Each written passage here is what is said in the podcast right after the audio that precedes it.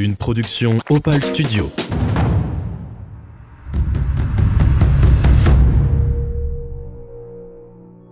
Il est 9h. On marche déjà depuis 3 heures. Et la dernière montée nous a demandé pas mal d'énergie. Mais on ne perd pas espoir, car on retrouve le GR dont on s'était éloigné ainsi que les traces au sol sur notre chemin. On avance sur une petite crête, le sourire aux lèvres. On ne pourra jamais se lasser de cette vue. À quelques centaines de mètres à vol d'oiseau, on distingue une grosse pente qui doit être aux alentours des 30%.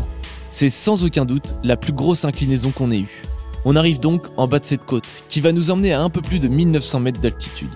Notre motivation est toujours au top, car on sait qu'une fois cette difficulté passée, il ne nous restera plus qu'un passage exigeant à surmonter. Ce sera les dents de Kroll, qui culminent à 2062 mètres d'altitude. Allez, on doit se motiver à grimper tout là-haut. Physiquement, c'est le passage le plus difficile. Car la pente, cumulée un dévers, plus la neige dans laquelle on s'enfonce, et tout ça avec nos sacs à dos, chaque pas demande un effort et une concentration maximale. Je ne regarde jamais ma montre ni mon téléphone. Mais au bout d'une bonne demi-heure, je pense, on arrive en haut, sur une crête encore plus magnifique que celle où j'ai envoyé une vidéo à ma mère. On se pose quelques instants pour boire de l'eau et reprendre notre souffle.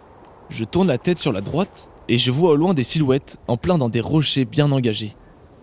Avec Paul, on pensait être les seuls ici, vu le peu de traces sur notre chemin. Mais ces deux personnes-là sont encore plus fous que nous. Ils sont en train d'escalader des parois rocheuses. À vrai dire, on n'en revient pas. Mais en vérité, c'est ce qui va nous arriver quelques heures plus tard.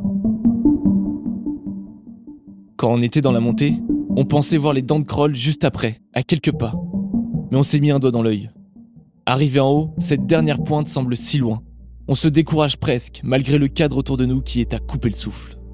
On avance donc sur cette crête en direction des dents de Kroll, et encore une fois les traces disparaissent petit à petit. Mais là, ça devient critique. Le GR est introuvable. Heureusement que j'ai la trace GPS sur mon téléphone. On continue donc en suivant scrupuleusement mon téléphone. Mais les pas sont réellement de plus en plus durs. Pour vous décrire la situation, on avance dans un dévers avec une pente plus qu'importante. La surface de la couche de neige est glacée. À chaque fois que l'on pose notre pied, il faut casser cette première couche de glace pour après s'enfoncer au minimum jusqu'aux genoux. Là, on fait presque du surplace. On avance à 1 km heure et la glissade n'est jamais très loin. C'est difficile.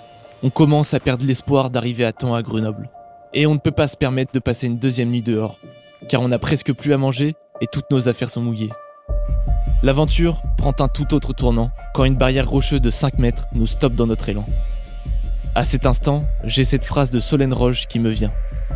Il s'agit d'accepter l'imprévu, l'aléatoire et pourquoi pas de revenir sur ses pas. Avec Paul, on s'entend sur l'impossibilité de revenir sur nos pas. Le dernier village que l'on a traversé est à plus de 7 heures de marche.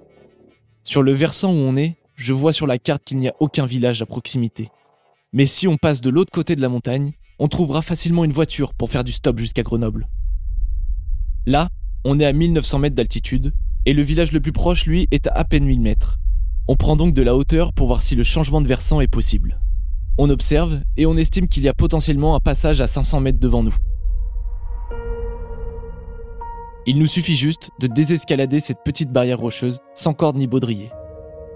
On prend notre temps pour ne pas glisser ni sur la roche ni sur la neige. Et nous voilà en route pour changer de versant. Cette décision sera notre première leçon en montagne. Ne jamais changer de versant sans savoir ce qu'il y a en dessous.